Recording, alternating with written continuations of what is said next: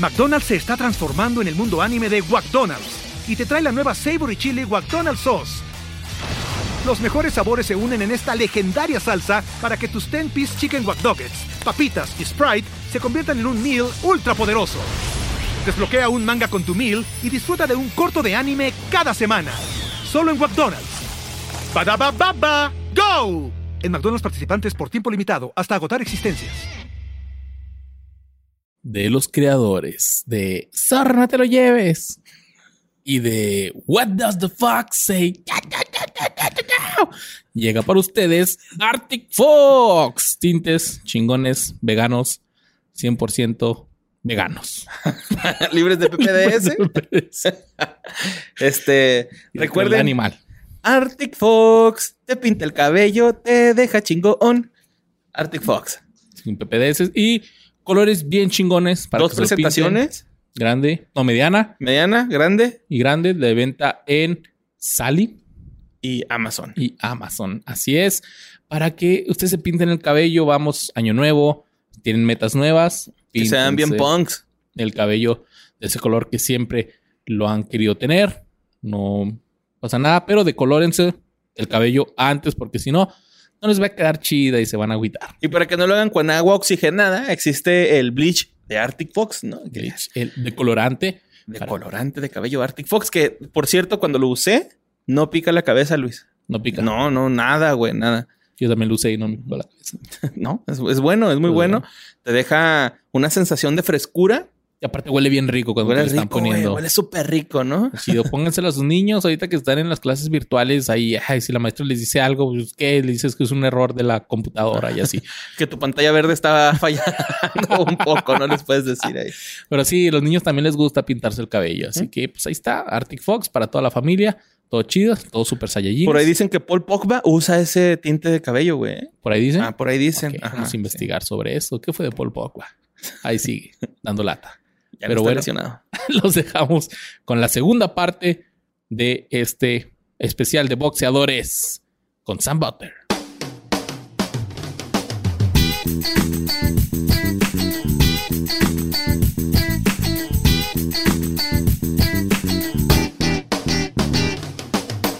Todos tenemos un amigo que tiene una fotografía vergonzosa en una fiesta y que siempre se la pasan entre los compas para reírse una y otra vez de él. Y mi amigo Oscar de la Hoya. Oh, ya sé cuál foto es. Oscar de la Hoya nació el 4 de febrero de 1973 en Los Ángeles, California.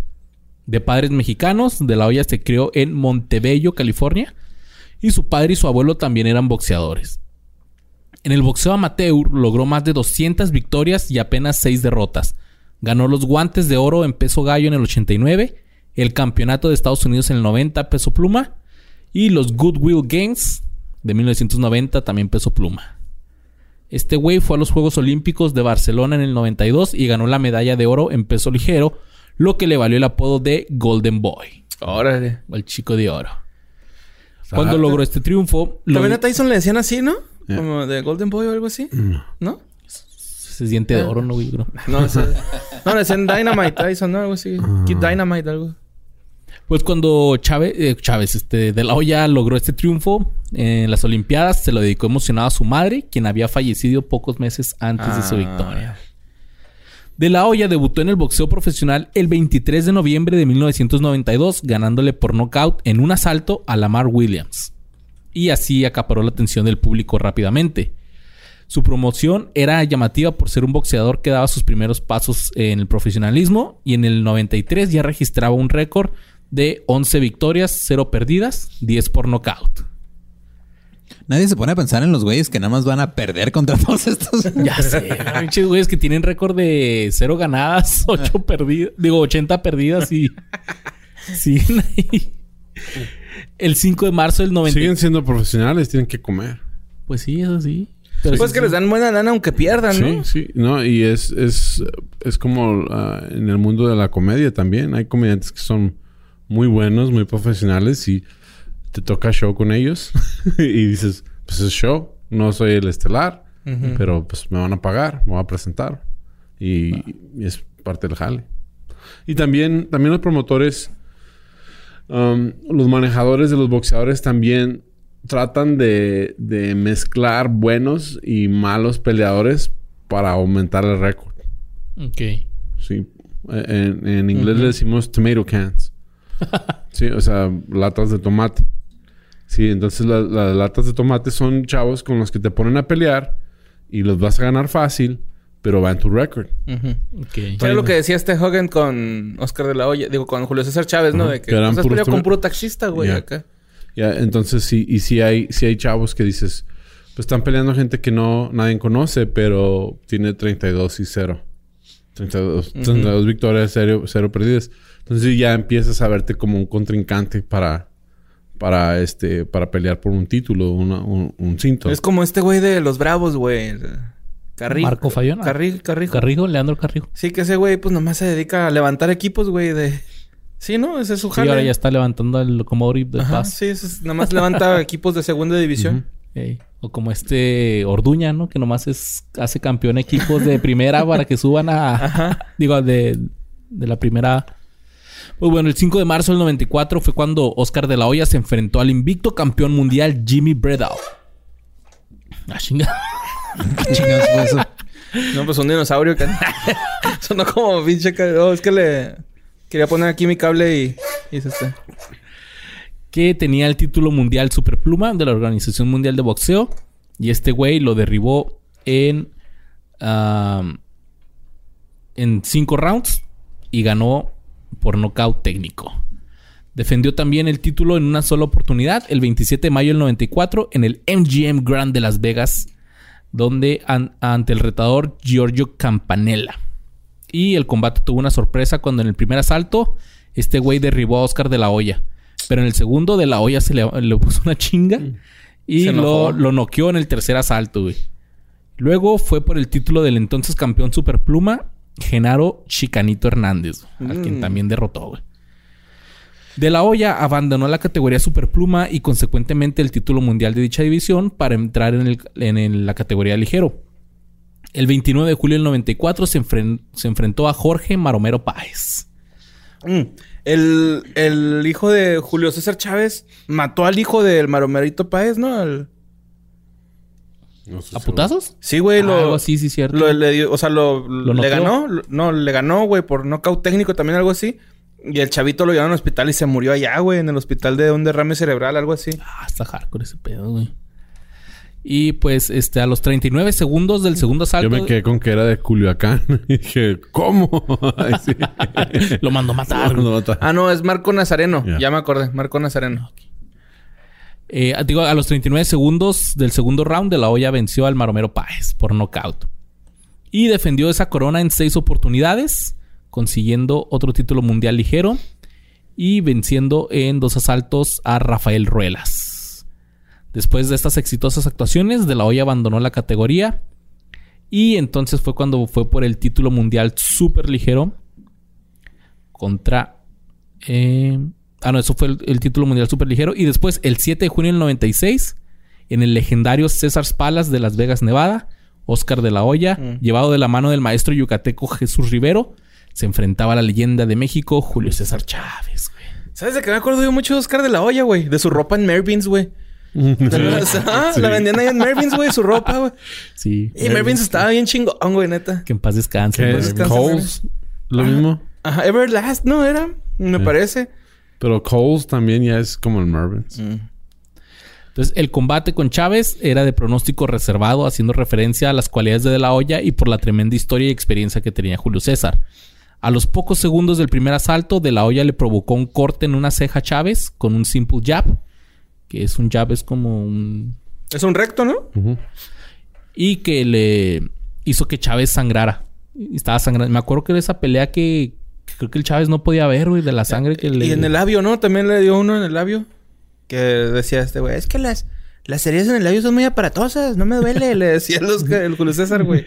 En el segundo y tercer round, De La Hoya procuró manejar a Chávez desde larga distancia con su mano izquierda por delante y en el cuarto presionó a Chávez con una serie de exitosos golpes y el árbitro Joe Cortés pidió la asistencia del médico para que revisara la, la herida de Julio César Chávez. El médico, después de revisarlo, dictaminó que Julio César no podía continuar el combate. Así fue como Oscar de la Hoya lo venció en el cuarto asalto por nocaut técnico, güey.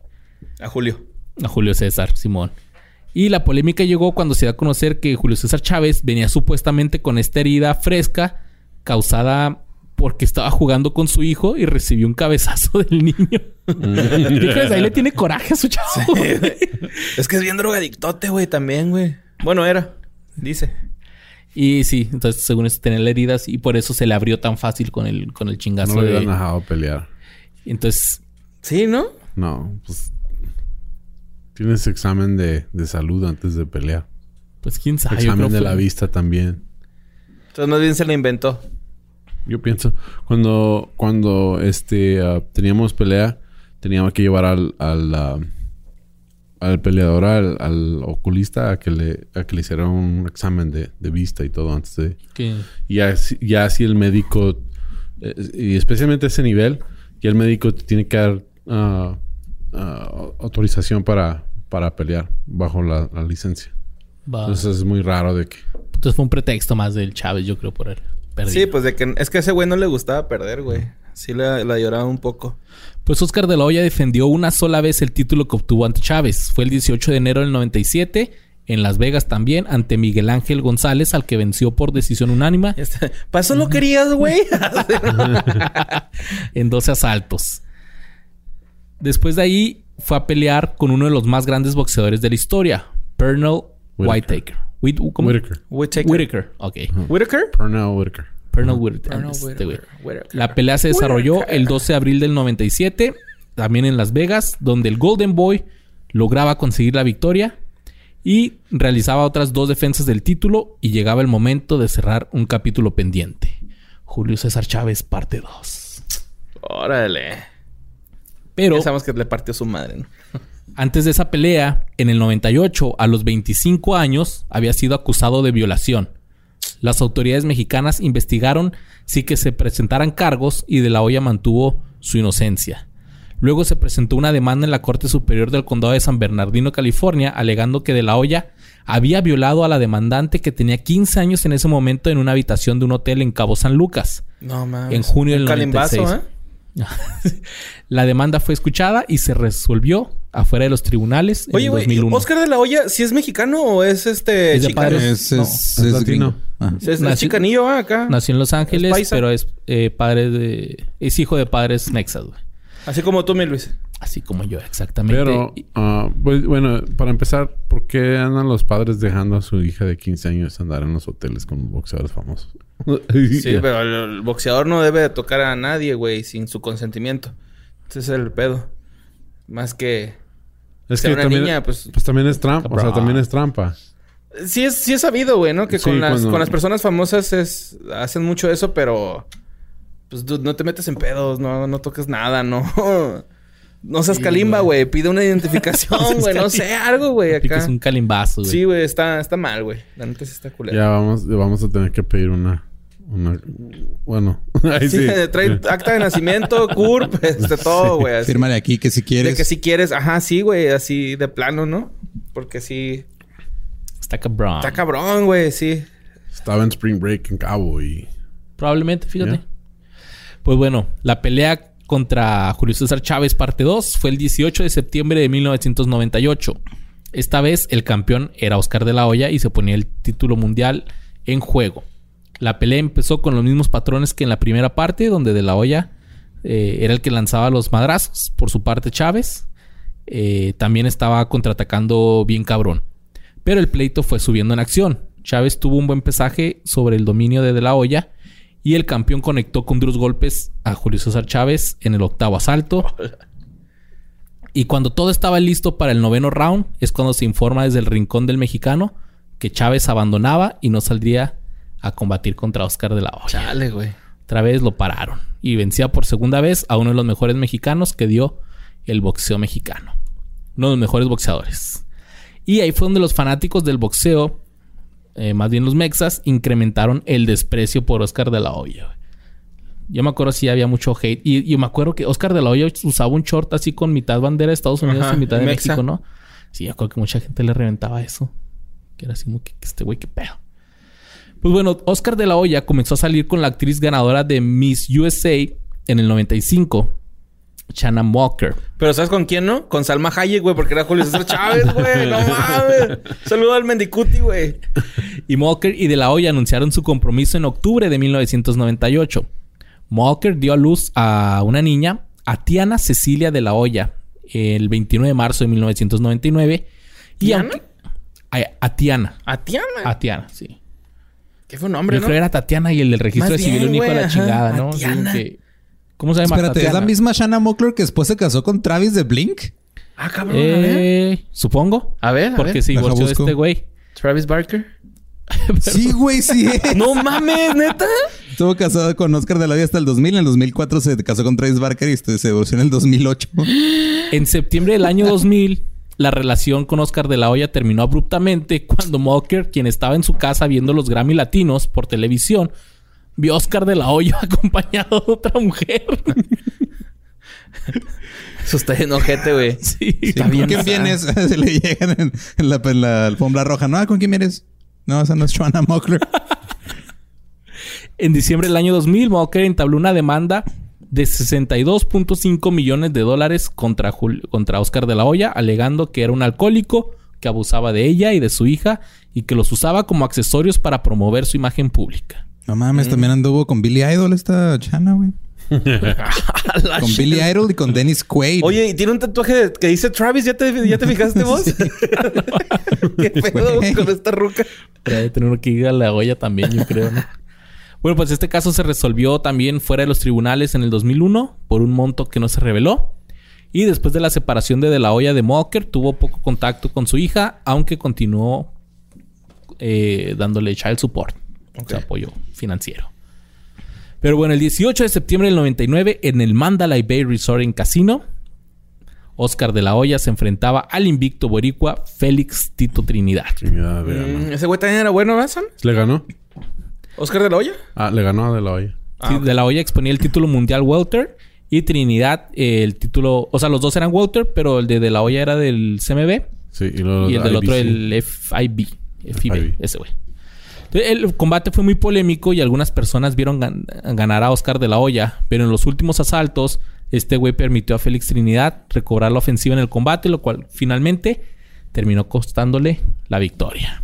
Yo pienso que, o sea, yo me acuerdo de esa pelea y yo, la, la neta, yo sí pensé que, que, Que le había ganado el De La que- de la. Que era vendida. Sí, yo, yo, fue, fue un- una, esa pelea fue la primera vez que yo pensé, esto es para sacar lana en las apuestas en Las Vegas.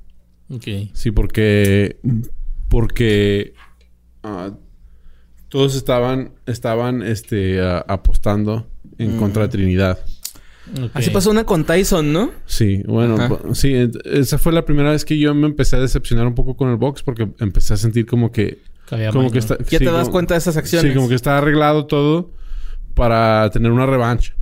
Entonces, si tienes una revancha, hay más lana, más apuestas. Como el Cruz Azul, güey. Ya. El Entonces, Cruz Azul entre, dice que está asegurado, güey, para perder. Sí, dicen que gana más Si perdiendo pierde, las finales. entonces eh, la gente apuesta eh, y también fue, fue cuando empezó, bueno, ya había empezado, pero fue cuando realmente empezó todo lo de pay-per-view y, y, y- y- y la mercadotecnia de, de la revancha. Como que la privatización del box, ¿no? Digamos. Ibas a- a- a- al Burger King y los vasos era fulano contra fulano, parte 2, Ah, no parte mames, 3. ¿neta? Sí, o sea, ya, ya se comercializó machín y decías, es que, es, es que si toda la gente piensa que va a ganar de la olla, No tiene chiste. no, no tiene chiste. Entonces, si pierde, si hay revancha. Ujú.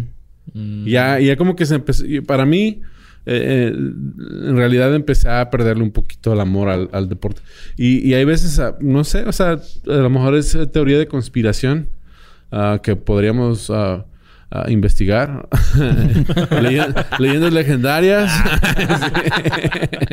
Pero como que para mí los deportes. Y, y es cuando empecé a perderle mucho amor a, a los deportes porque empecé a sentir como que todo era mercadotecnia, todo era para, para apostar, todo era para ganar dinero. Entonces, no sé, va a haber gente que a lo mejor les moleste que diga eso, pero yo, yo, yo realmente empecé a ver así demasiadas coincidencias como que mm, ya no. Pues sí, algo estamos seguros es que en México jamás pasaría algo así. No, qué chingados, güey. Sí, somos bien pinches rectos. Pues después de la derrota con Trinidad, el Golden Boy reaparecería el 26 de febrero del año 2000 venciendo por nocaut en siete asaltos a Daryl Coley. Siguiendo a esto, el 17 de junio del 2000 se enfrentaba a Sugar Shane Mosley por el título mundial welter y el combate se disputó en el Staples Center de Los Ángeles, pero también perdió. Mm, qué la. En el año 2000, cosa súper rara, EMI International lanzó Oscar de la Hoya. Oh, sí, Un música. CD. se lanzó de cantante Oscar de la Hoya, güey. El CD homónimo es un Como álbum... Mar Chaparro, güey. ¿Te acuerdas que también sacó un... ¿Y sacó un disco? Sí, güey, bien zarrote. Y Adal también, güey, así. Bueno. El CD homónimo es un álbum de pop latino con 13 pistas, tanto en inglés como en ¿Es español. homónimo? ¿Se llama Oscar de la Olla? Sí. Oscar de la Hoya sen- sen- sencillamente... ¿Cómo es el de mi El de Kirk. Sencillamente tuyo, ¿no? Sí, me prestas un sentimiento. Hincho mero bien burlonzote. Kirk Van Houten, ¿no? Can I borrow a feeling? Que préstame un sentimiento. Y fue escrito por Diane Warren y los Bee Gees. Y fue nominado a un Grammy, güey. Ay, güey, no puede ser. Los Simpsons lo predijeron de nuevo, güey. En busca de cambios, De La Hoya contrató como entrenador a Floyd Mayweather Señor, güey. El go- No superó esto, güey, neta, güey. Está bien verga la risa de los... De la olla meco, güey, neta. Ahora sí, sí lo cito, güey, la mega bandera de ese güey, güey. Esas mamadas. Digo que eh, el de la olla contrató como entrenador a Floyd Mayweather señor o Floyd Mayweather papá. Y el Golden Boy volvió al cuadrilátero el 24 de marzo del 2001 enfrentándose al canadiense Arturo Gary en el MGM Grand de Las Vegas. De la olla puso en la lona a Gary en el primer asalto y en el quinto este vato arrojó la toalla. Mira, esta mesa es la portada. Oscar de la olla sencillamente. Salió en 2000, güey. Me prestas unos guantes. güey. Mira, fíjate el nombre de las rolas, güey. Se llama Mi Amor, la primera. ¿Para qué? Run to me. Tú me completas. When this with, the- with these hands. Estar sin ti. Para amarte. Te amo. Prométeme. Amándonos. Nunca imaginé. Ven a mí. Y mi amor, güey. Se llaman las rolas del disco de Oscar de la Hoya. Qué horrible, güey. Fue nominado al Grammy, güey. No mames, güey. Voy a, a- a tener que cancelar mi, ah, mi disco que iba a lanzar. Sam Butler. completamente tuyo. Sencillamente Sam. Sencillamente Sam, la pizza que me como. Sí. El puro que me fumo. Sí. Sale el Sam así La cheve que me tomo. acostado en un tapete de tigre fumándose un puro, güey.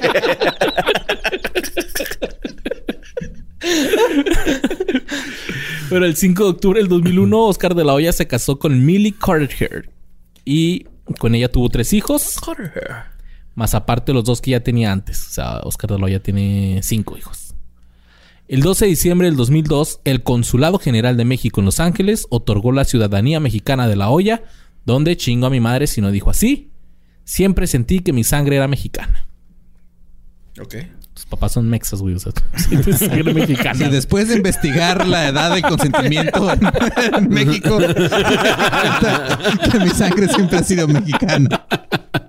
No mames. El 13 de septiembre del 2003. Ahora. El güey, ¿no? Despierta el boxeador, Rick en mí. Nos sacó un cover de quinceañera en su disco, ¿no? Digo que el 3 de septiembre del 2003 se enfrentaba por segunda vez a Shane Mosley en el MGM Grand. Y el, el vencedor por decisión unánime fue Mosley. Ya, Mosley.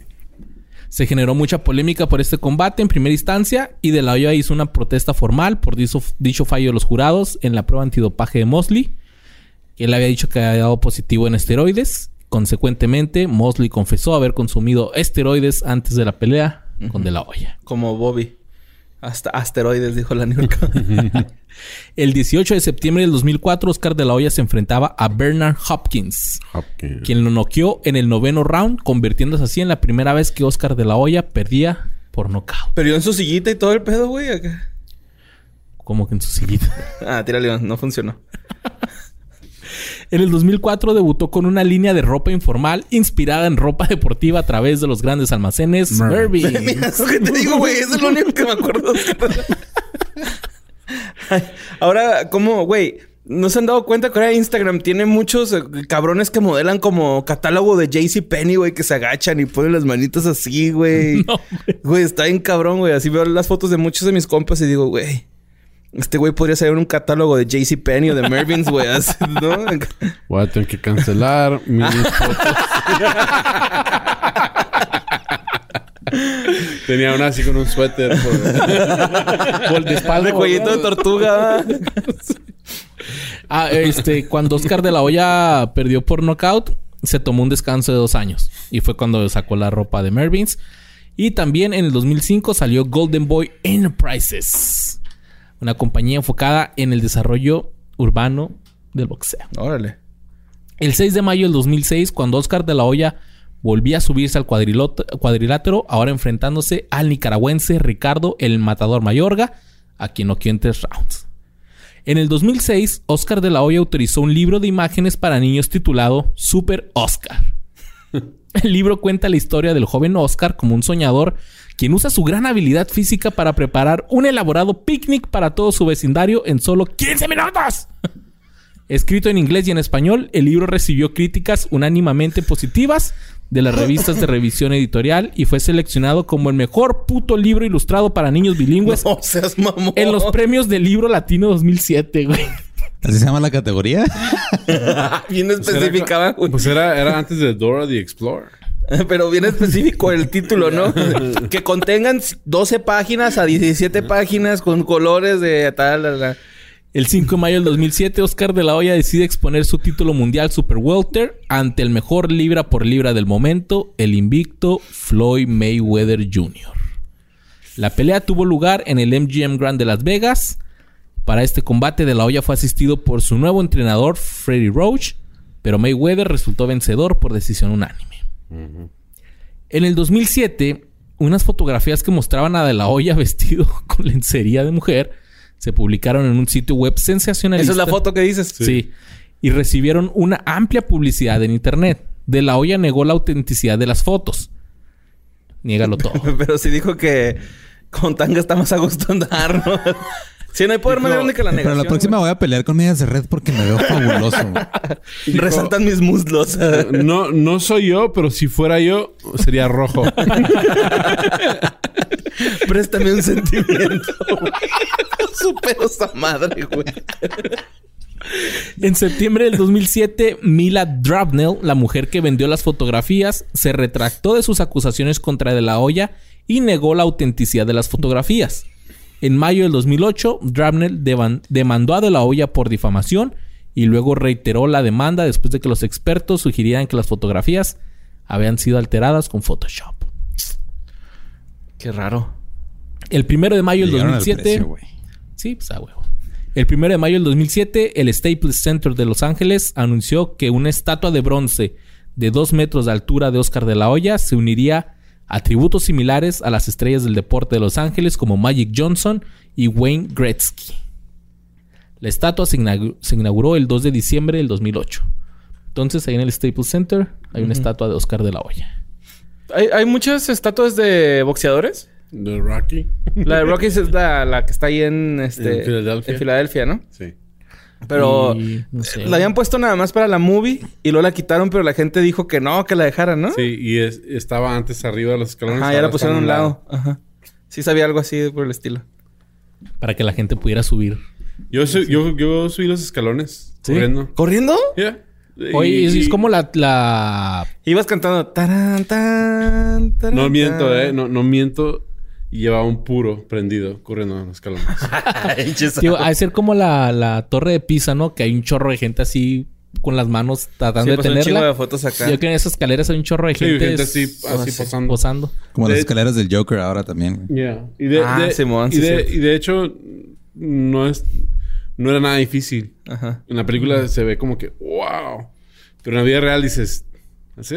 ¿Esas son las escaleras? Pues yo subo las escaleras aquí del set y me bofeo. Ah, Yo también, güey. Están más, están, están más pesadas estas que... Damn. ¿Te imaginas Yo- si yo- Rocky hubiera entrenado aquí, güey? y No lo hubieran ganado nadie, güey. Che Drago se la pela, man. No, pero sí le ganó a Drago. Pero se lo hubiera chingado antes. Más rápido. no se le hubiera chingado este Mr. T, güey. Al principio se lo hubiera chingado. En febrero del 2008, el Golden Boy adquirió una participación del 25% del club Houston Dynamo, Dynamo de la MLS y también inició una fundación benéfica para ayudar a educar a los jóvenes desfavorecidos y donó 3.5 millones de dólares a la Escuela Secundaria Autónoma de La Hoya Ánimo. Ese güey está limpiando su karma.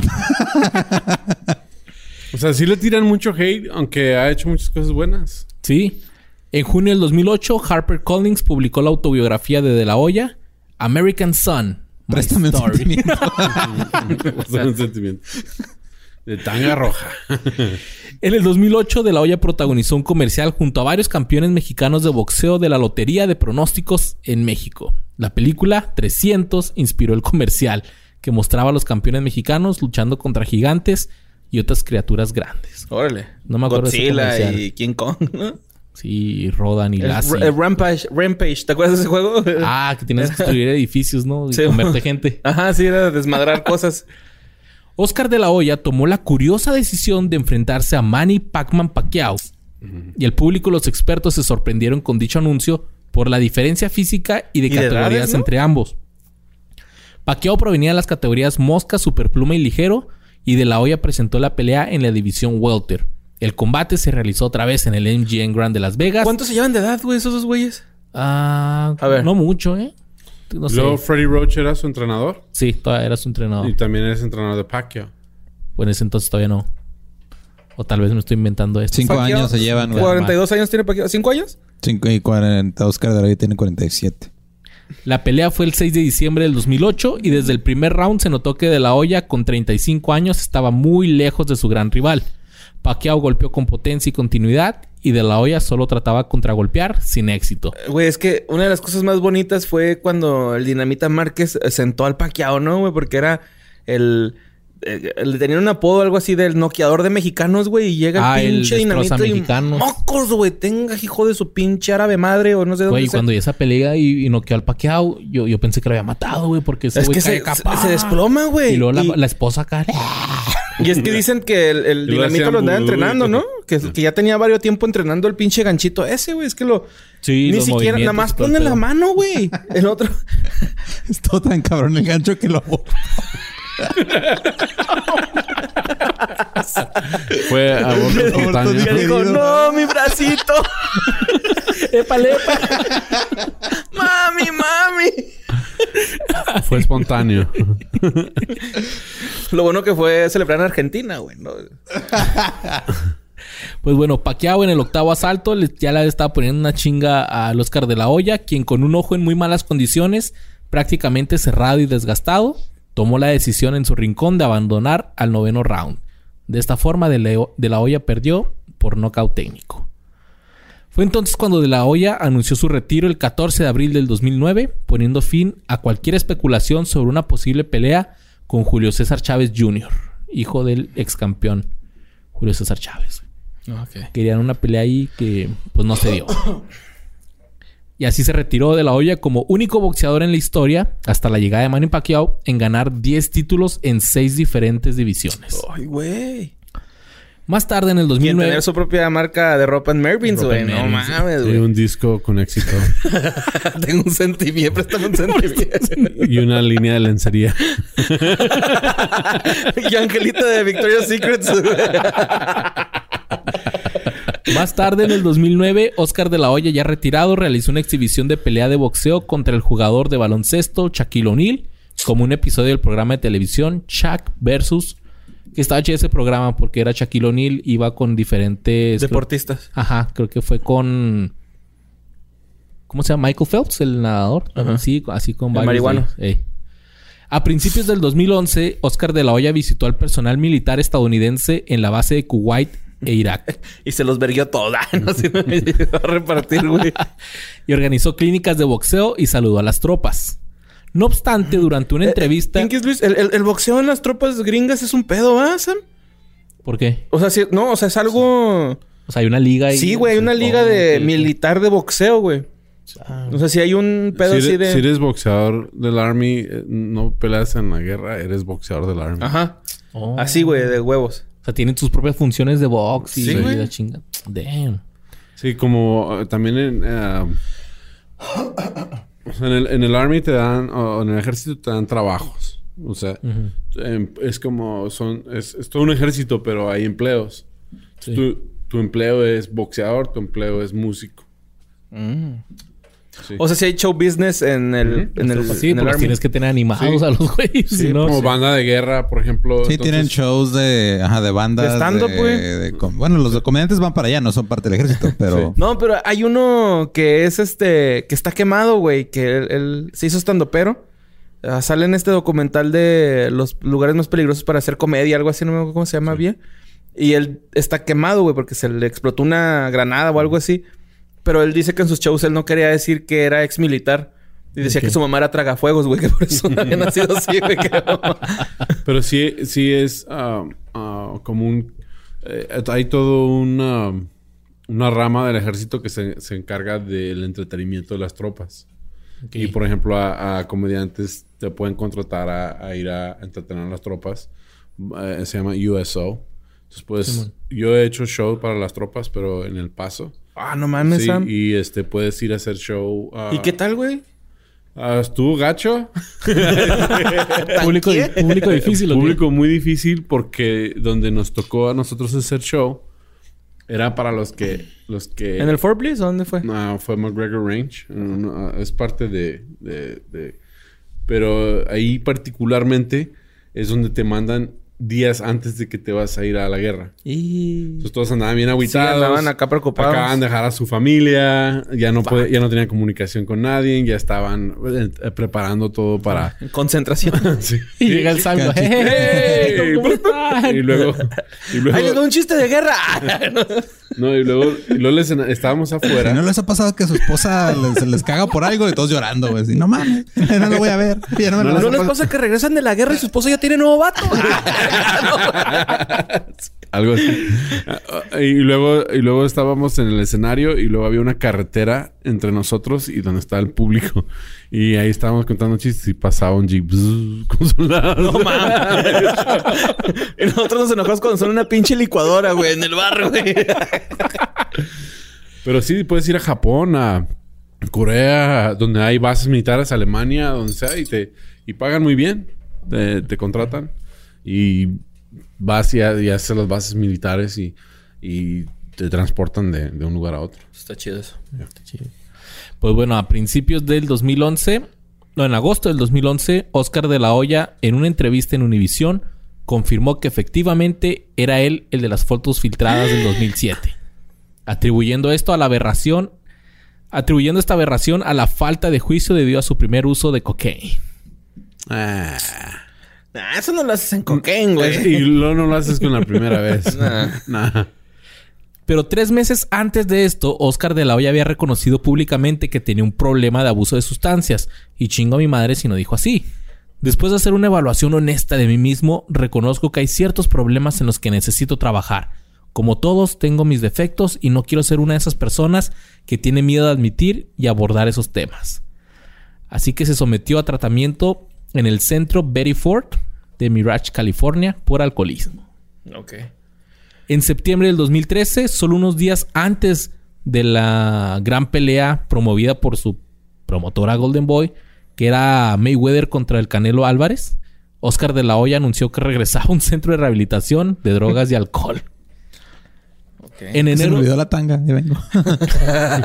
No, no me puedo sacar el calzón a gusto.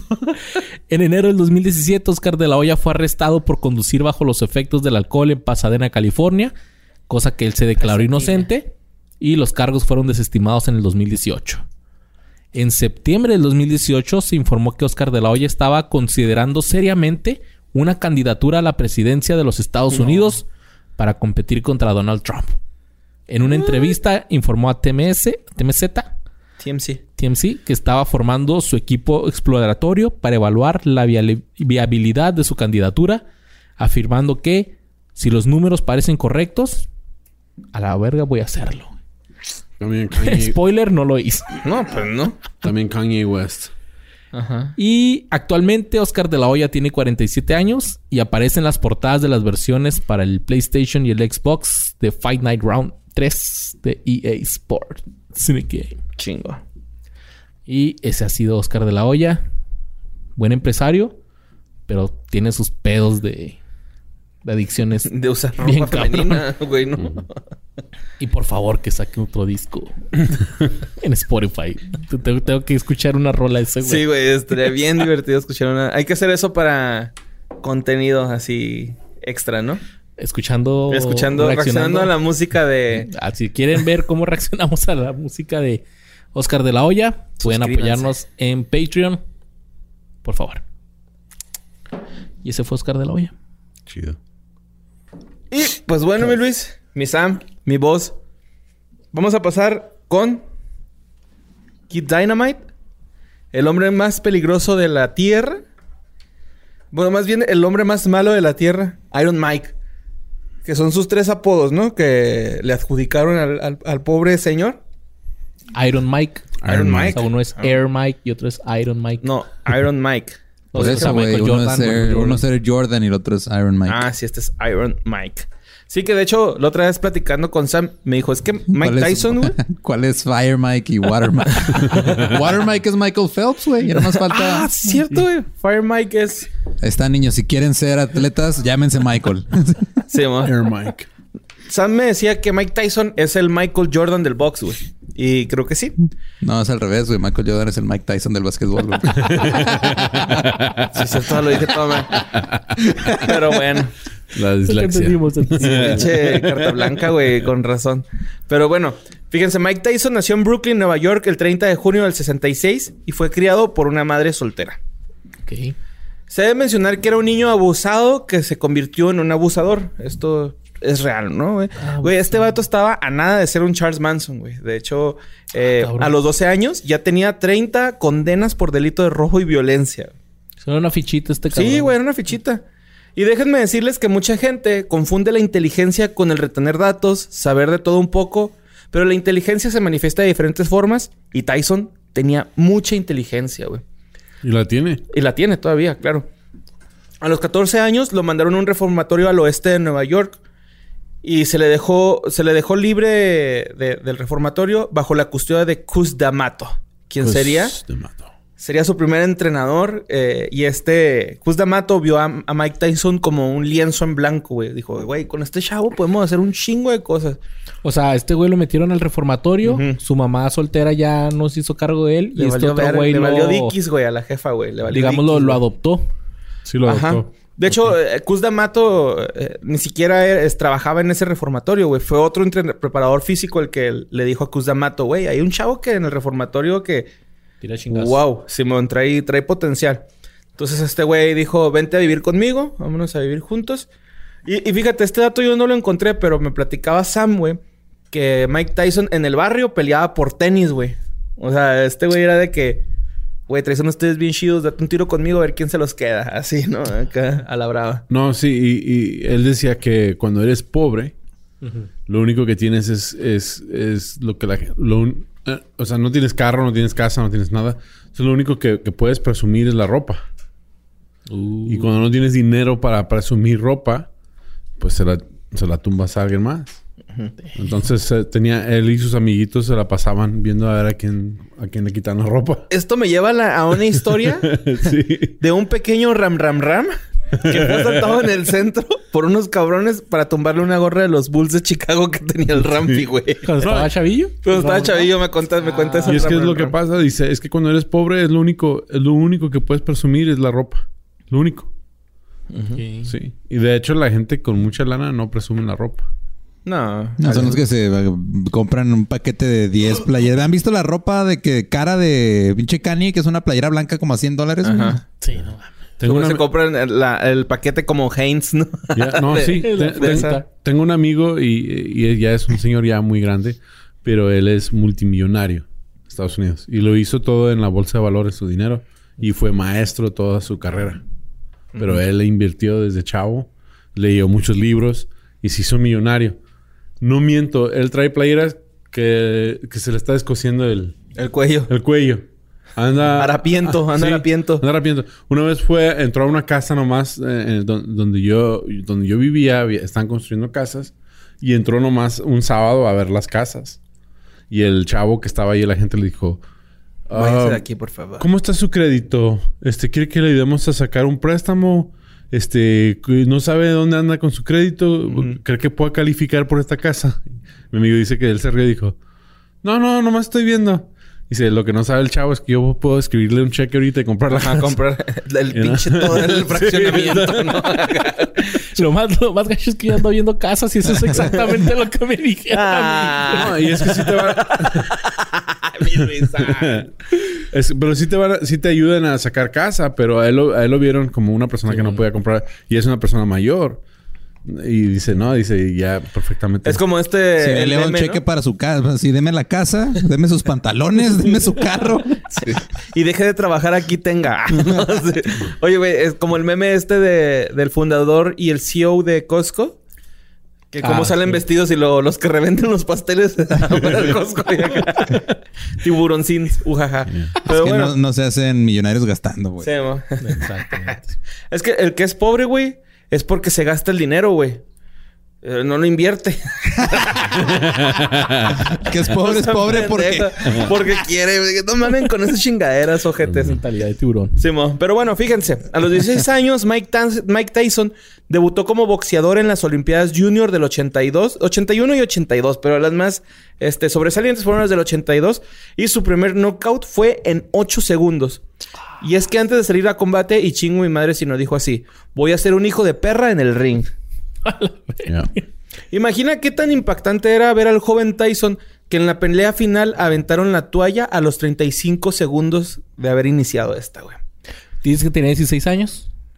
Ah, sí, 16 años. Y habrá estado así ya. Ya, Ya estaba estaba- ponchadín, güey. Ya, sí, sí estaba mamadón el güey. Lo que, ti- lo que tiene es que él tiene un, un- un cuerpo Un donde- físico. un físico donde, donde está, es- está chiquito, pero Ujú. Y, y no es tan chaparro, güey. No. Es como estatura mediana. Pero para los de su peso, él era eh, pequeño. Pero creo que eso le dio mucha ventaja porque es lo que platicábamos ahorita de los luchadores fajadores, güey. Que él se metía y pum, güey, a corta distancia se los puteaba culero. Pero bueno, eh, Cos estaba tan seguro de que Tyson iba a ser campeón de esas Olimpiadas que mandó a comprar una lona que decía, y chingo mi madre si no la rotularon así. Bienvenido a casa, campeón. Ah, es como cuando hacen las playeras de Cruz Azul campeón y luego las tienen que mandar a África. África. Así es, en pacas. hay una, hay una foto bien chingona, güey, de unos güeyes en Inglaterra. Y hay un batillo acá, como que es una banda, güey, así de punk o ska, algo así bien raro. Y un güey trae una playera del Partido Verde Ecologista, güey. Digo que no mames. Pero bueno, este, en el 85 pasó al profesionalismo y en el 86 peleó 17 veces.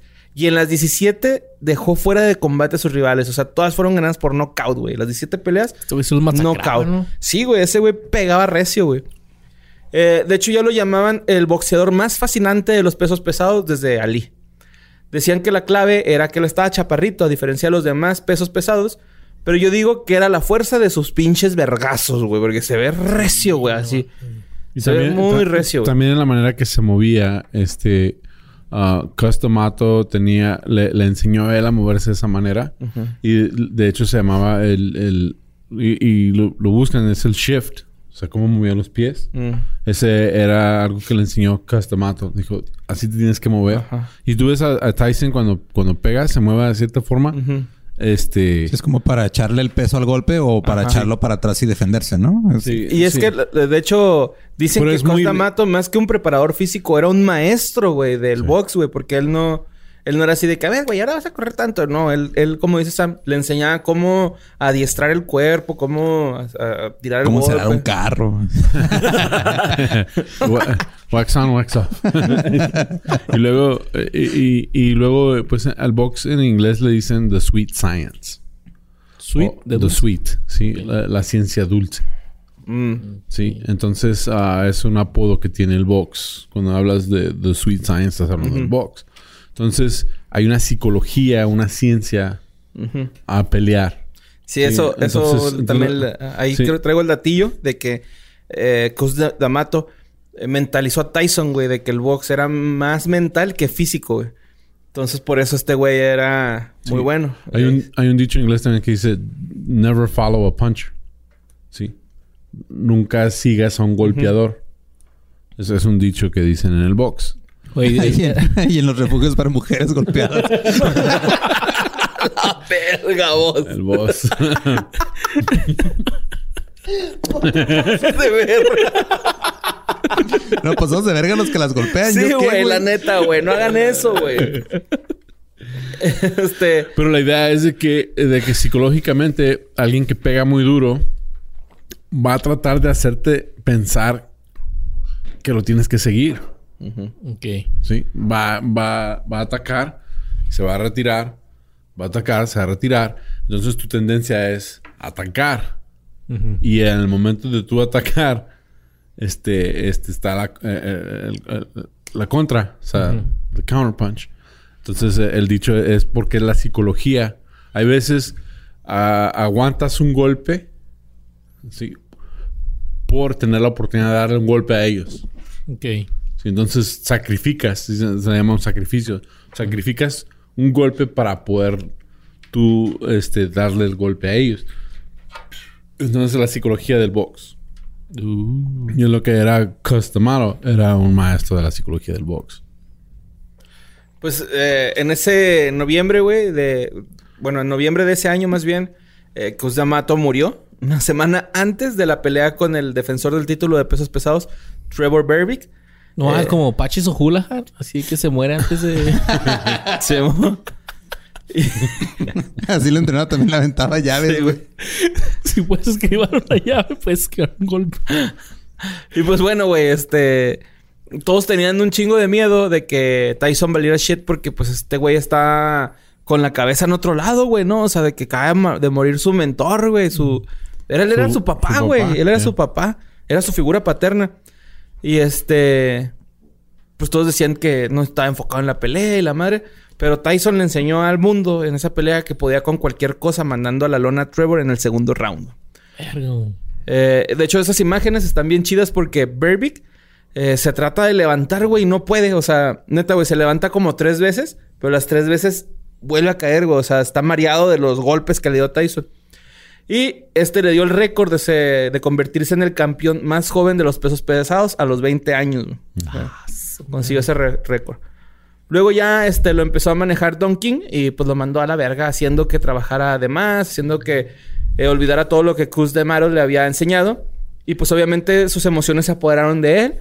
Eh, te Aquí digo, me gustaría hacer un paréntesis para los que no saben. O sea, Don King es este güey que llegaron a ver muchos atrás de los boxeadores, pelos grises parados, lentes, gordo.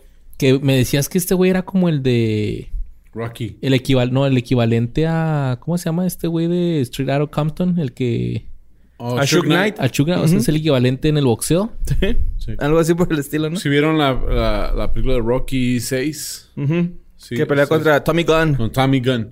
Ese, lo, lo que tiene Stallone es que es muy bueno en, en copiar cosas de la vida real. sí, entonces en sus peleas. Entonces, Entonces, ah, esa pelea, muchos de los eventos fueron inspirados en la vida de, de Tyson. De Tyson. Y, tú puedes ver cómo um, el promotor que lleva a Tommy Gunn es Don King. O sea, no es Don King en la película, pero es el mismo Ese es- personaje. Ajá, sí, ese es, es un este eh, afroamericano, ¿no? Este con trajes, es que, abrigos exóticos, este. Sí, es Don King representado Sí, en la ficción. Sí, en la ficción. Este, y luego ya después, güey, el Tyson se casa con Robin Gibbons y se divorcia. y de hecho esta ruca, güey, se llevó este la mitad de su fortuna. Y aparte la prensa decía que ella se aprovechaba mucho de él, ¿no? Que era como una especie de Yoko Ono, que eh, de novios era bien linda y que ya después que Tyson empezó a generar mucho dinero, se convirtió prácticamente en la manager, güey, de Tyson, ¿no? En el 88, Tyson se reventó a putazos a Larry Holmes. Te, te- te interrumpo un paréntesis. Este, una historia de, de um, Robin Givens. Uno, cuando se estaban separando Tyson y Robin, Robin fue a la casa de Tyson con otro hombre. Yeah. Sí, pero mira Sí, como amigo. Y el otro güey todo culeado. Yo, no me traigas aquí. sí, por eso. no te pases de lonja, Robin. El Batman, otro- no seas culo. Ay, ya. El, el cuate con el que llegó era un, un actor ah, que apenas iniciaba su carrera en Hollywood. Brad Pitt. Ah, no mames. sí. Entonces llegó... llegó Ah, pues él, él es el, el fundador de ese club que no podemos hablar, ¿no? Entonces vamos a. Makes sense. Entonces llegó con Brad Pitt. y Es cuando Brad Pitt apenas empezaba a agarrar fama. Y se estaban separando. Y, y Tyson la vio con él. Y pues, ¿qué pedo? Y digo... Brad Pitt puede haber muerto. Sí, Sí, no te agarro putazos porque estás bien guapo, cabrón. Porque ya se me paró, ahí vengo. Y se fue. Después este... Estamos hablando de la joya otra vez. Bueno, Traigo tanga roja. es cierto. ya después, este, Tyson, güey, peleó contra Buster Douglas y se le vio con un bajo rendimiento, pero en el octavo round, Tyson lo tira a la lona y en la cuenta, en el mero 9 y un cuarto para decir 10, se levanta Douglas, regresa a combate y se chinga Tyson por primera vez en su carrera, güey. Ganó Buster. Yo, yo pienso que esa... Bueno.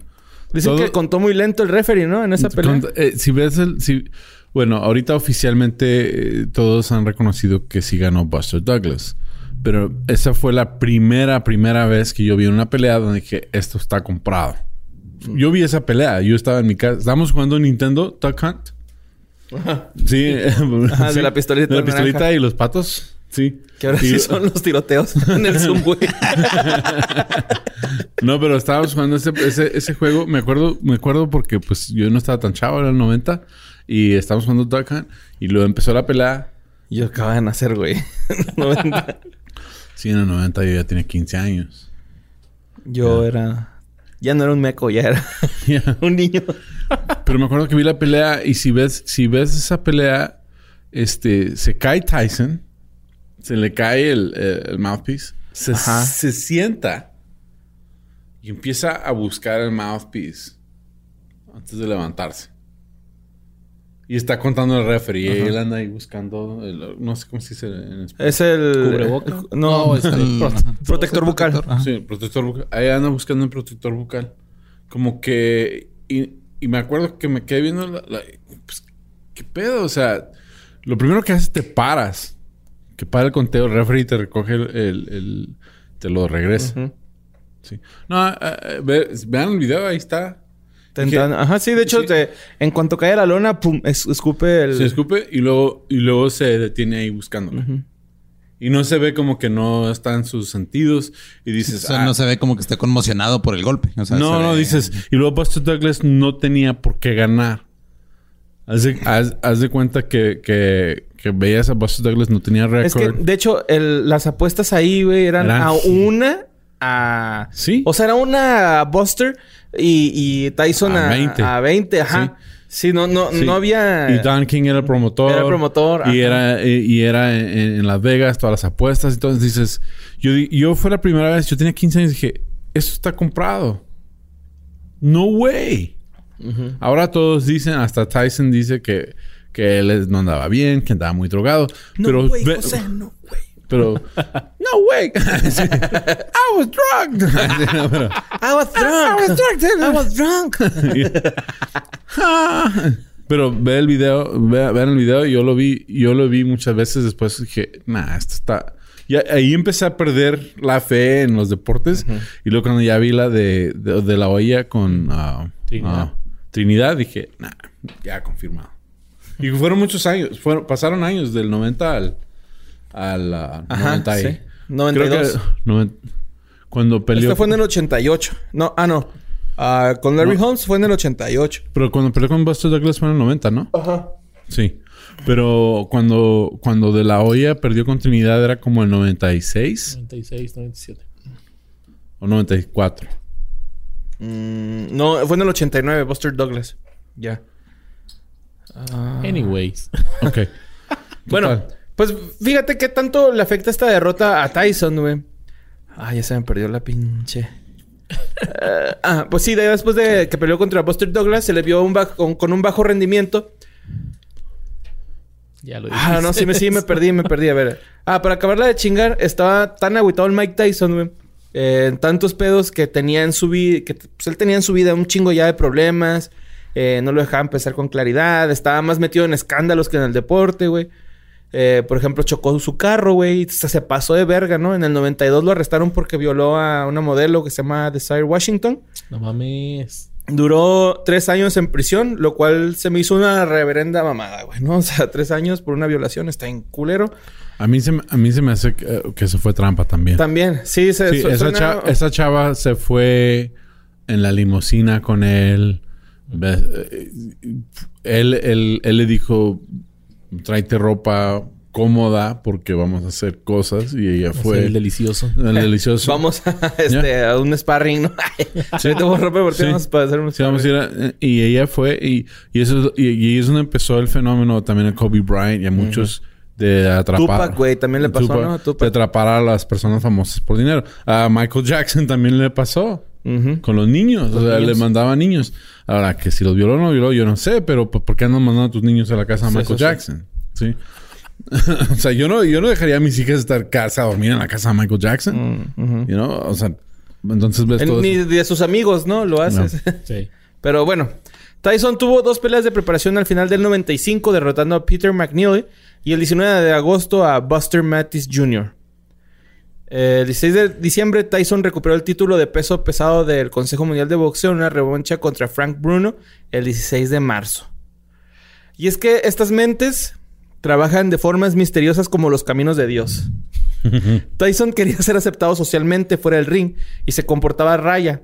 Pero después se dio cuenta que estaba hasta su puta madre y recibió el odio de todos aceptándolo sin ningún problema. O sea, este güey ya estaba en un pedo de... Ya me vale verga, güey, lo que piense la gente. Porque él cuando estaba con Cus D'Amato quería ser socialmente aceptado, güey. Sí, y ya después en, en esta etapa de, de su carrera profesional como deportista y de figura pública, dijo, ya la verga, güey, me vale verga lo que esté pasando. Si piensan que soy una mala persona, Simón, güey, sí lo soy, güey. Y, sí lo, y, y si quieren una mala persona, se las voy a dar, güey, ¿no? O sea, ese fue su pedo. Que dijo, y estoy cansado de fingir que... Sí, voy a usarla en serio. Préstame un sentimiento. Pero no, um, pa- pasaron muchas cosas eh, porque pues es- eh, eh, era mi, mi boxeador favorito. Sí, me- también me gustaba Oscar de la Hoya, me gustaba Julio César Chávez, me, me gustaba Mike Tyson, era el Michael Sí, Jordan era más chido. del, de- del box. Este, gente que nunca veía box, veía box cuando se trataba de Michael. de- Mike de- Tyson. Mike Tyson, sí. Era igual que en el básquet, cuando la gente, había gente que no veía básquet, pero cuando jugaba Michael Jordan, Iban todos veíamos básquet. Ajá. Sí, entonces ah, Mike Tyson, este, peleó con un, pelea- un boxeador que se llamaba Mitch Green. Sí. Ajá. Ahora Mitch Green, este, era muy hablador, muy, muy peleonero, peleonero de barrio, y, y se va topando a, a- a Mike Tyson en, la, calle, en una tienda. Y empieza un pleito y Mike Tyson no quiere pelear con él. Que es la pelea de Tommy Gunn con Rocky Balboa Sí. en la película. Sí, en la película, Rocky sí. Sí, y... ¿Sí es Rocky y- 6? es Rocky 5. Ajá, sí me parece. Después del ruso. 5. Ajá, Rocky 5. 5. Es la 4 del ruso. Sí, el 4 del ruso. Sí, entonces ah, se pelea con Mitch Green y destroza a Mitch Green en la calle y le deja el, el ojo. Entonces hay un comediante, Steve Harvey. Sí, bueno. Sí. Steve Harvey hace, hace una rutina. El bocho. ah, no, del ojo de, de Mitch Green. Dice que... Dice, y yo estaba ahí... Este... dice en inglés... Minding my own business. o sea, el loco está contándoles. Loco, loco está contando la historia cuando lo golpeó mal. Y es- esa, es- esa rutina hizo famosa a Steve Harvey. Sí, de, there I was, minding my own business. y la boca no se callaba. Y este, ese, eh, Mi- Mike Tyson era una persona que pues, nos quedamos todos intrigados con él, con su vida, con todo, y, y luego eh, empezamos a ver cómo decayó su Sí. vida. También um, este, le robaron, le robó dinero Don a King. Don King. lo demandó. Golpeó a Don King. Ujú. Ah, qué Y chido, lo, y lo Sí, lo demandó por 100 millones de dólares, güey. Y Tyson ganó y nada más le dieron 4 millones de dólares por la demanda. Pero, o sea, pues era un chingo de dinero lo que le había robado, ¿no? Ya. Y, y él también está en la escena de, de Rocky, donde, Ajá. donde golpea Él está al- motivando a Tommy Gunn a que golpee a Rocky. Sí, y luego le dice a Rocky el último, hit me and I'll sue. Y luego Rocky se lo golpea a- a- al promotor King, y, lo, y lo cae encima del carro. Ajá. Ya. Bueno, después de esa pelea, güey, regresó a la cárcel un rato por agresión otra vez, ¿no? Y cuatro años después eh, se, se peleó con Holyfield y derrotó a Tyson. Le ganó. Por nocaut técnico en el undécimo asalto el 9 de noviembre del 96. Tyson y su equipo se quejaron de que este güey estuvo poniendo un chingo de cabezazos ilegales, güey. Que el árbitro Mitch Halpern clasificó como accidentes de la pelea. La revancha se hizo el 28 de junio del 97 y se convirtió quizá en la pelea de boxeo más famosa de todos los tiempos. Holyfield recibiendo 35 millones y Tyson 30 millones de dólares, güey. Un récord para total de la bolsa combinado más alto que se mantendría durante casi 10 años. Ahí Y, no pues, la importa anticipación. Eso es lana que se van a llevar, ganes o pierdan. Sí, ajá. Y la, anti- la anticipación fue muy alta, güey. En el tercer asalto, güey, que fue lo que hizo bien popular esta pelea, Tyson mordió la oreja derecha de Holyfield, arrancando un trozo con los dientes, y el árbitro Mills Lane detuvo la pelea, penalizando a Tyson por dos puntos. Cuando se reanudó la ronda, Tyson mordió ahora la oreja izquierda de Holyfield y fue descalificado, güey. Le quitaron su licencia de boxeo. Ajá. O sea, siguieron... Yo pensé que ahí se había acabado la pelea. No, güey, Siguieron vas otra vez. No sé por qué se me viene a la mente la oreja de Van Gogh. Así cuando dice... Güey, yo la me acuerdo- La cancioncita. Yo me acuerdo un chingo, güey. Esa mera. Cuando- Con mi oreja masticada que llega. Güey, no, güey. Yo me acuerdo un chingo, güey, que cu- cuando el internet apenas así iba entrando a- a- al mundo, güey. O bueno, a mi vida más bien. Este... Había una animación, güey, donde está Don King diciéndole a Mike Tyson... Are you ready, Mike? Y luego Mike Tyson... I'm hungry. Y luego este, güey... No, no, no, Mike. You need to fight. I'm hungry. Entonces se mete al ring, güey. Y ve a este Holyfield. Eh, Holyfield, perdón. Con, como en forma de, de pedacito de pollo, güey. Así como piernita de pollo. Y lo muerde, güey. Entonces, me acuerdo mucho esa animación. Fue de las primeras animaciones que vi en internet, güey. Newgrounds. güey. Ah, Güey, creo que sí, güey. eh. No- fuera de pedo, sí, güey. Newgrounds era la onda. Oye, pero... eh, en ese video... Creo que hasta escupe el pedazo, ¿no? Y Sí. se, lo- la cámara lo enfoca así el pedazo de oreja. Pero también lo que se me hace bien gacho es de que se ve como el Evander Holyfield pues lo muerde y, y, y se quiere como que sobar, pero trae el guante, güey. Entonces, ¡ah! Nomás se pega así el güey. Pero que te la oreja, güey. Sí, güey. Se pasó de lanza, la neta. Luego- Dice, lo entrevistaron a Tyson, a Oprah Winfrey lo entrevistó y le preguntó por qué mordió la oreja. Dice, tenía tanto coraje, tanta desesperación. Pues que la, la pasada lo habían cabeceado, güey. No habían hecho nada, güey. O sea... Y eso fue el tercer round, ¿no? Iba perdiendo ya. En el tercer round. Sí, sí le están dando carrilla como para hacer eso. Pues no, güey. O este güey dijo, lo va a madrear. la Es que más bien eso es lo que dice Sam, güey. El vato estaba emputado, güey. Ya, o sea, porque la pasada, güey, le había puesto un chingo de cabezazo a Tyson, güey. Y luego en esta también se la querían aplicar de que a lo mejor estaba, pues también medio vendidón el pedo, ¿no? Y uh, Oprah Winfrey le dijo, ¿y si pudieras pedir disculpas a Holyfield, se las pedirías? Y dijo, sí, yo se las pediría. Entonces, hicieron otro segmento donde invitaron a Holyfield de Tyson y ahí le dijo, eh, pues tú sabes. Realmente no pidió disculpas, dijo, eh, tú sabes, pero el pasado está en el pasado. Quería ver si lo dejamos en el pasado y ahí se dieron la mano y ya se hicieron compas. Y este güey, pues sí, no. Así le dijo, no, espérate, no te digo qué, güey. ¿Vas a hablar más fuerte? ¿Ah? sí. Esa es mi pinche tacita. ¿verdad? bueno, pues este, ya después, güey, el vato, pues, como dice Sam, le revocaron su licencia, güey. ¿Y qué hizo? WWE, carnal. Es el circo de los boxeadores, güey. Fue y peleó eh, con... Bueno, no sé si se peleó o, o peleó con o contra Shawn Michaels y eh, la DX, güey. El Ok. The Generation X. Ese dato me lo podría dar eh, Jorge Torres Pasillas, experto en lucha libre. Y luego el 5 de febrero, Tyson fue sentenciado a un año de cárcel por cargos de agresión relacionados con el incidente de tráfico de agosto de 1998. Cumplió tres meses y medio en la cárcel. Luego, el 28 de junio de 97, se convirtió quizás en la pelea de boxeo más famoso de todos los... Espérate, güey. ¿Qué pedo? Aquí esto lo había dicho. Me regresé. Bueno, en el 98 Tyson estu- estuvo involucrado en un accidente de tráfico en Maryland en el que dos perdón, en el que dos hombres eh, alegaron que Tyson los golpeó y presentaron cargos. No, mentira.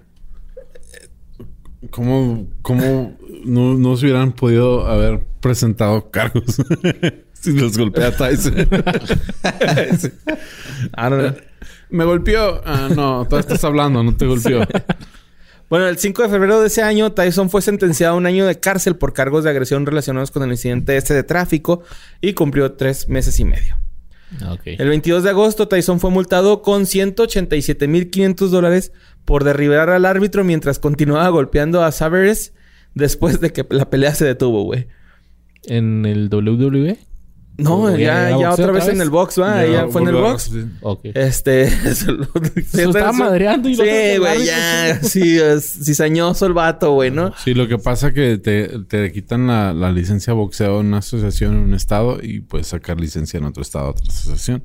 Ah, yo pensé que vetado así del boxeo. No.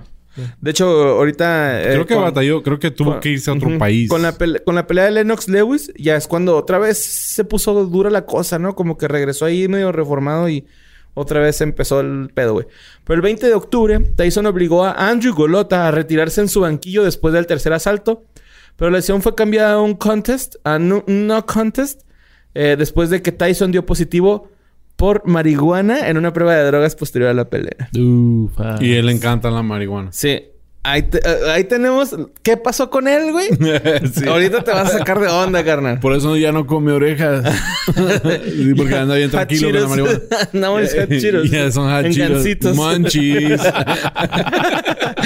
El 20 de octubre, Tyson obligó a Andrew Ah, eso sí es lo lo que voy a decir. ¿Qué En enero- pedo, güey? Andas, parece que tú eres el que está ya todo madreado con contusiones. Pues... un poco, pero... Bueno, en enero del 2002 regresó al ring para pelear con Lennox Lewis. Y en la presentación de la pelea... Haz de cuenta que está la presentación de la pelea, güey.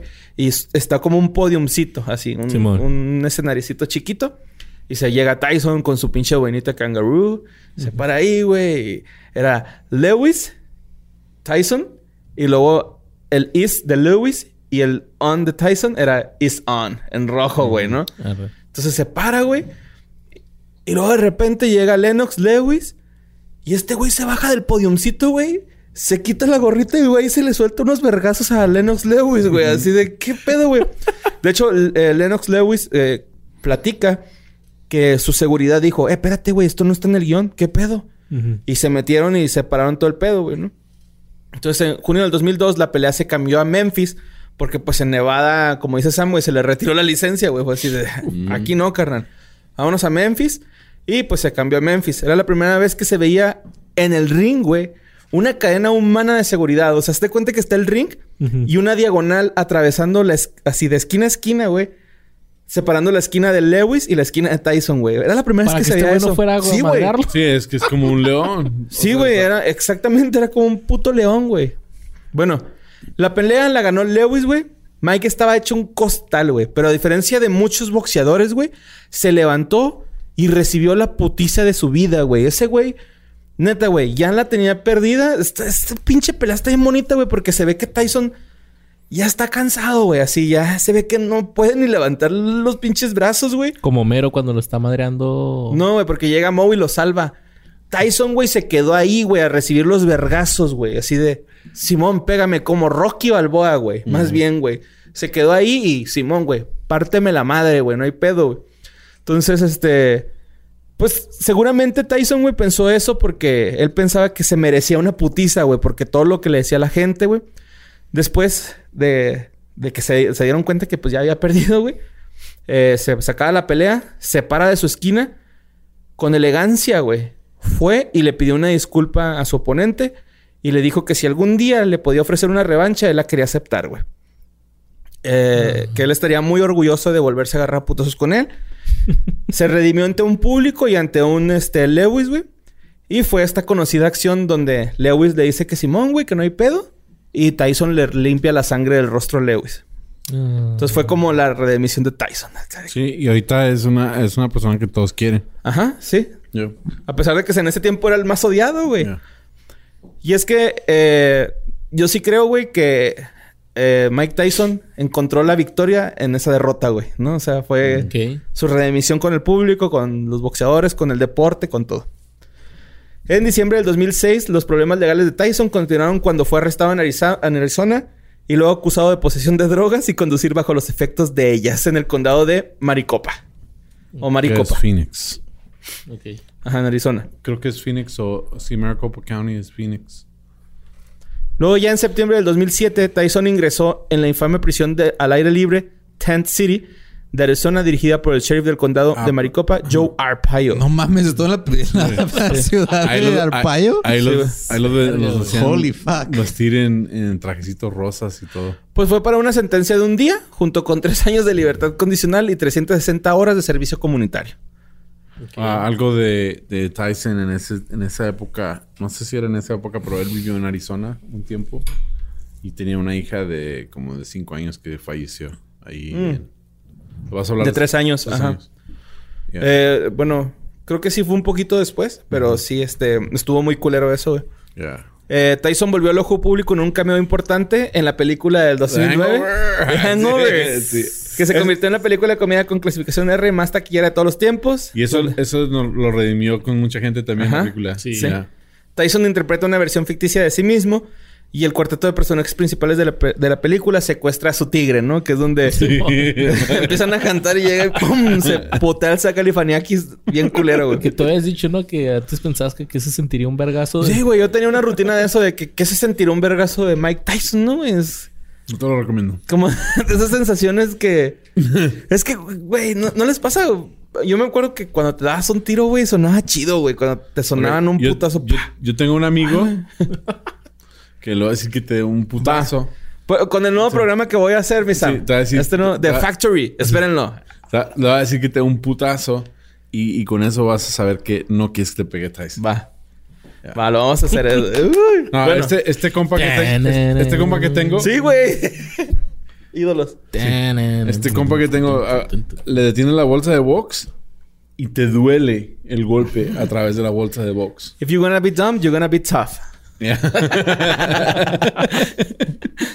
Bueno, luego Tyson regresa eh, en la secuela de Hangover 2. También apareció en los programas de televisión Brothers, Entourage, Law and Order, How I Met Your Mother. ¿La ley y el orden? Sí, güey. Yeah. No, no había pasado ya hace rato, Un ¿eh? clásico. Franklin and Bash y The Last OG. Así como un puñado, pues, de otras películas. IP Man. IP Man 2. Esa no sé cuál Ah, es. sí, sí, cierto. Sí. ¿Cuál es esa?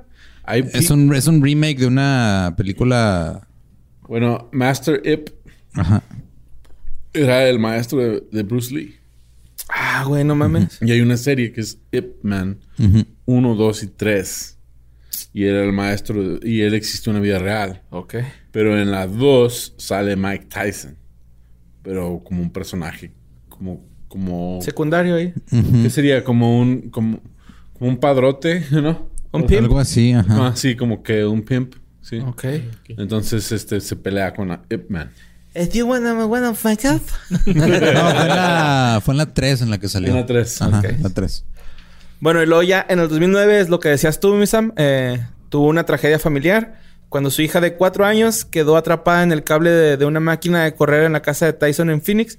Se enredó y murió. Se ahorcó, ¿no? Se ahogó. Sí, güey, estuvo culero. Ya, me acuerdo, me acuerdo cuando salió la noticia, pues, um, pues, ya- yo tenía una niña de, de nueve años y una de seis. Y Sí, ya ¿Te te, caló, ah? más esas, güey. me dolió, me dolió mucho. lo sentí mucho por él. Y, y es raro porque, pues, no es como que lo... No lo pero- conoces, Pero, ajá. sientes que los conoces porque son, son personas famosas, pero... Era lo que nos decía Robert en cuando hicimos la ¿Sampa? exorcista, ajá, la, exor- la exorcista de Almanza. Me decía, güey, no pude seguir escuchando ese capítulo. Y yo así de, güey, no mames, es un capítulo del podcast. Sí, güey, pero es que tú no tienes hijos. no entiendes qué pedo. Y yo, arre, güey, ¿no? Sí, cuando, no quise decir nada. Cuando supe la hija de Tyson se me rompió el corazón.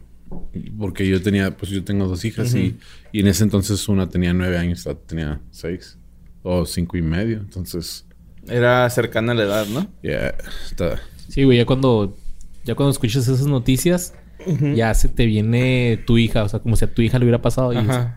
ah, te- te pega. Y cómo lo pudo superar, o sea. Lo, lo que tiene, lo- eh, no sé si va a salir en reportaje, eh, en, en tu um, Reportaje. reportaje, pero en tu, Mario Capistrán para Telemundo. uh, en tu, en tu investigación.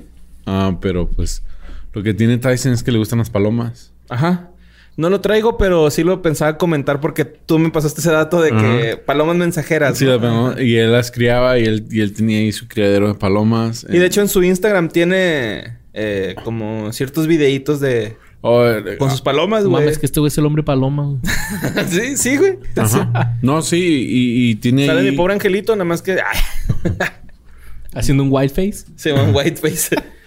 Pero así es como le lleva la mota a la cárcel con la paloma. no, no, pero sí es, am- es, es conocido que él es amante de las palomas.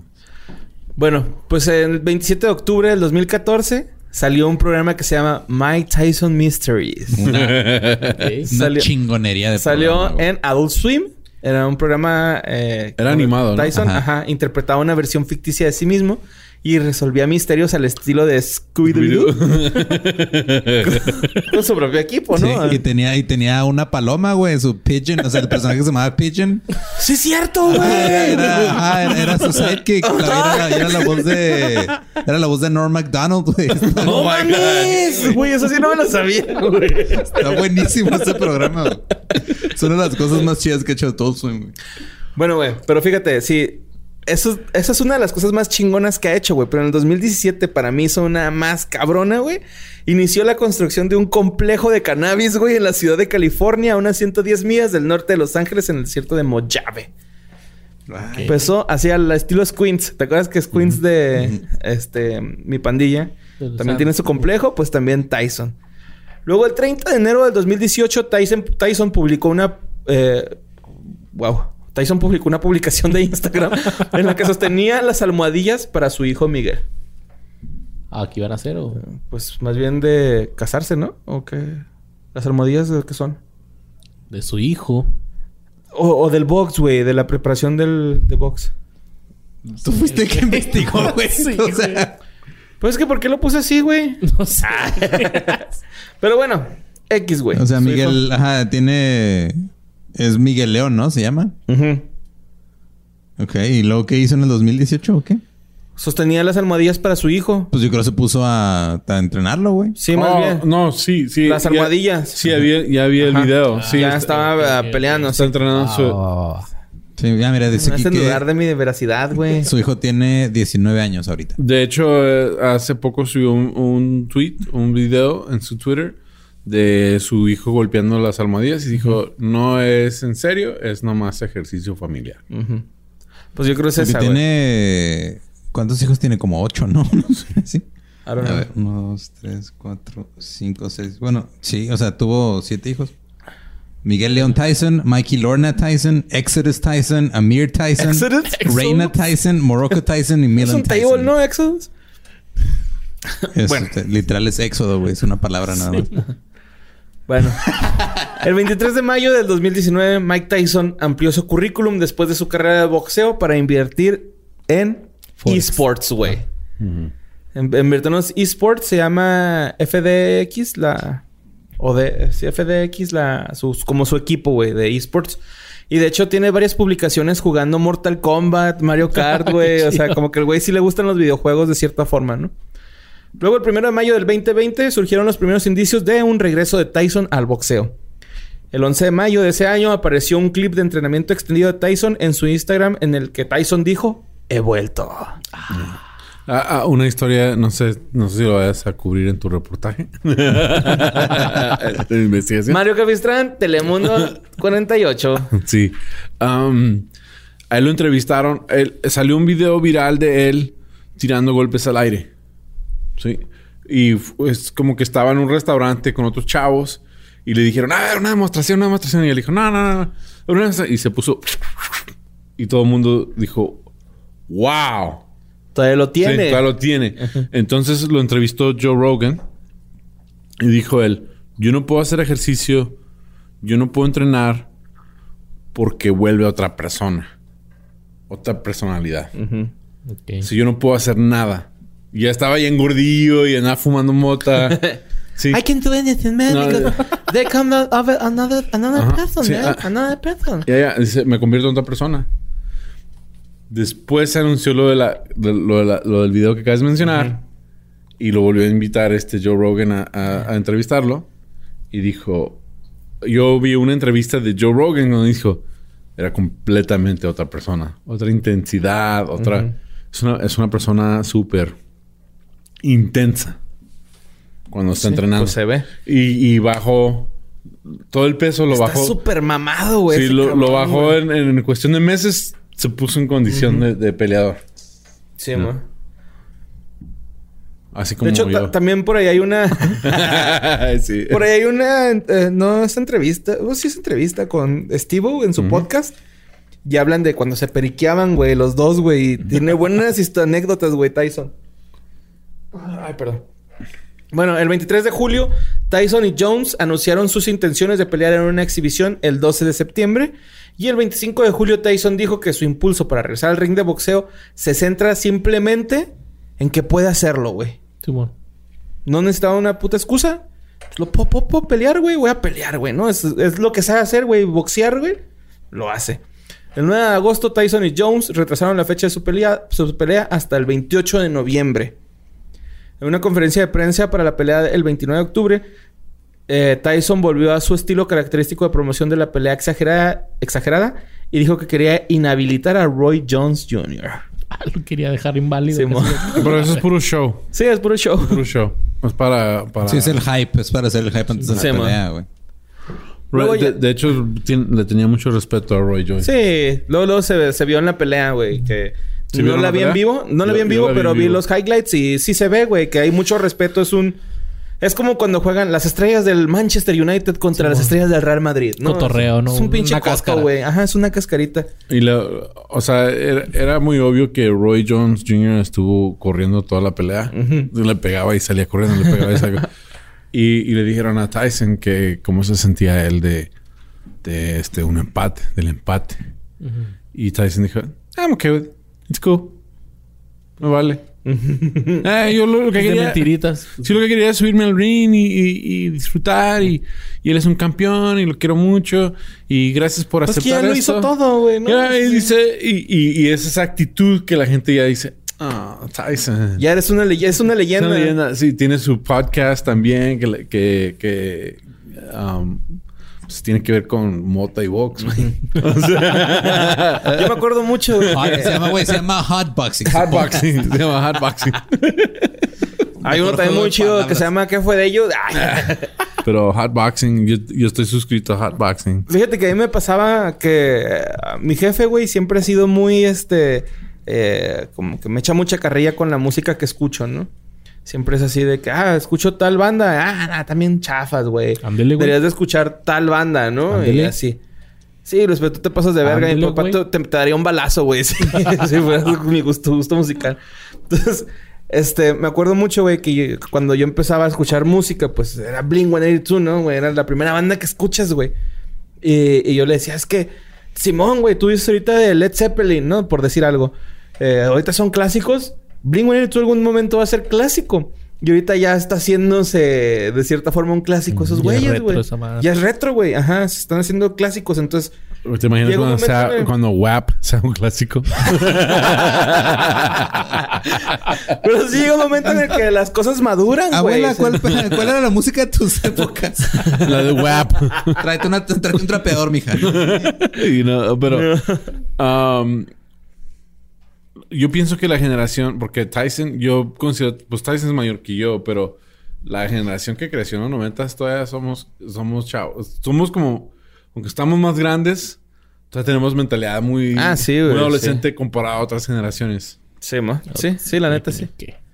Bueno, pues ya este, para acabar, en una entrevista de ESPN publicada el 10 de noviembre del 2020, Tyson insinuó que podría no detenerse después de la pelea de Jones y que podría buscar otras oportunidades en el boxeo.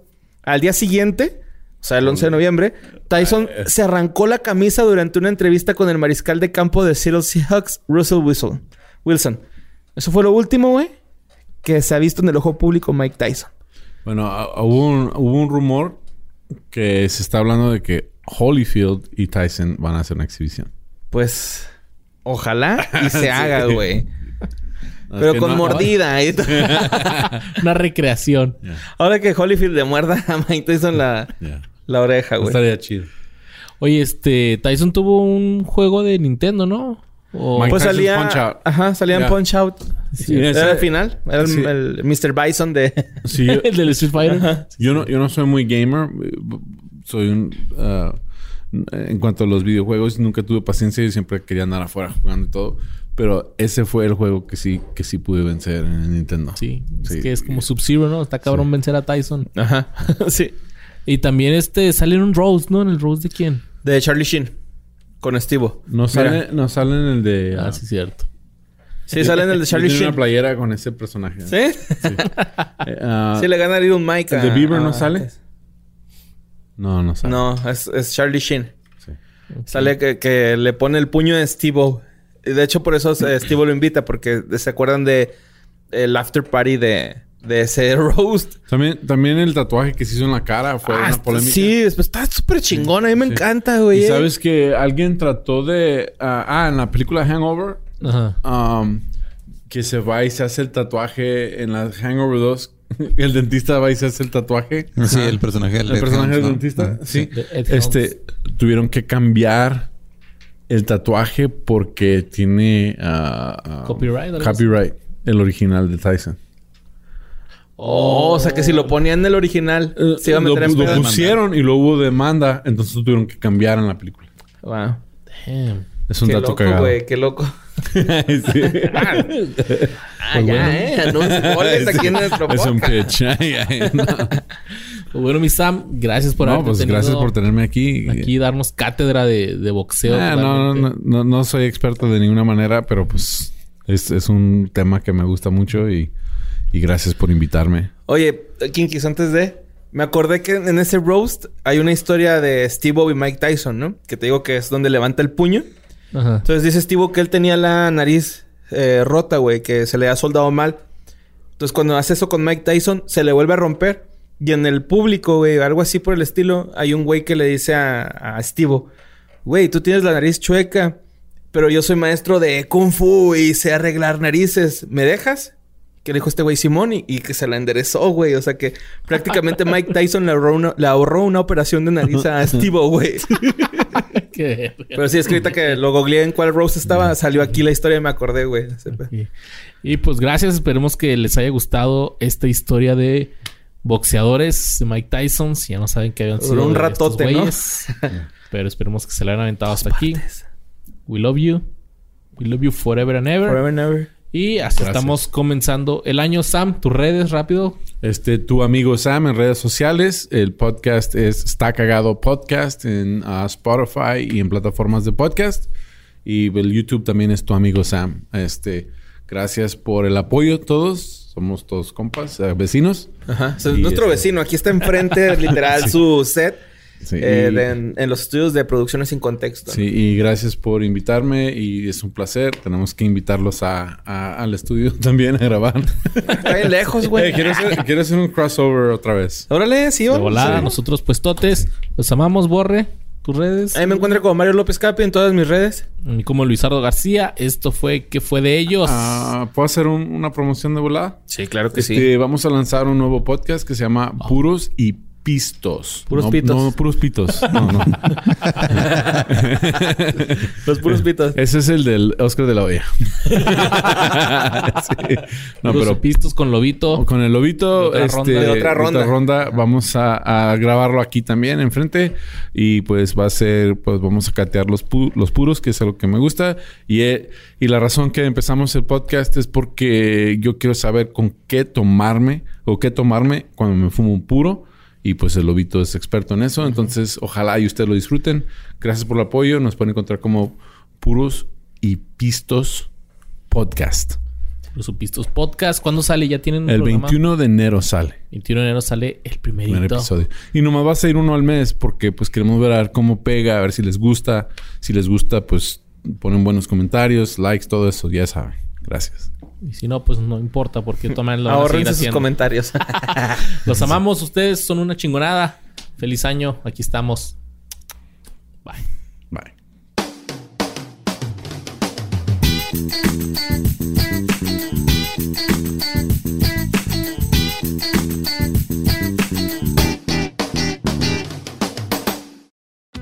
Join us today during the Jeep Celebration event. Right now, get 20% below MSRP for an average of 15178 under MSRP on the purchase of a 2023 Jeep Grand Cherokee Overland 4xE or Summit 4xE.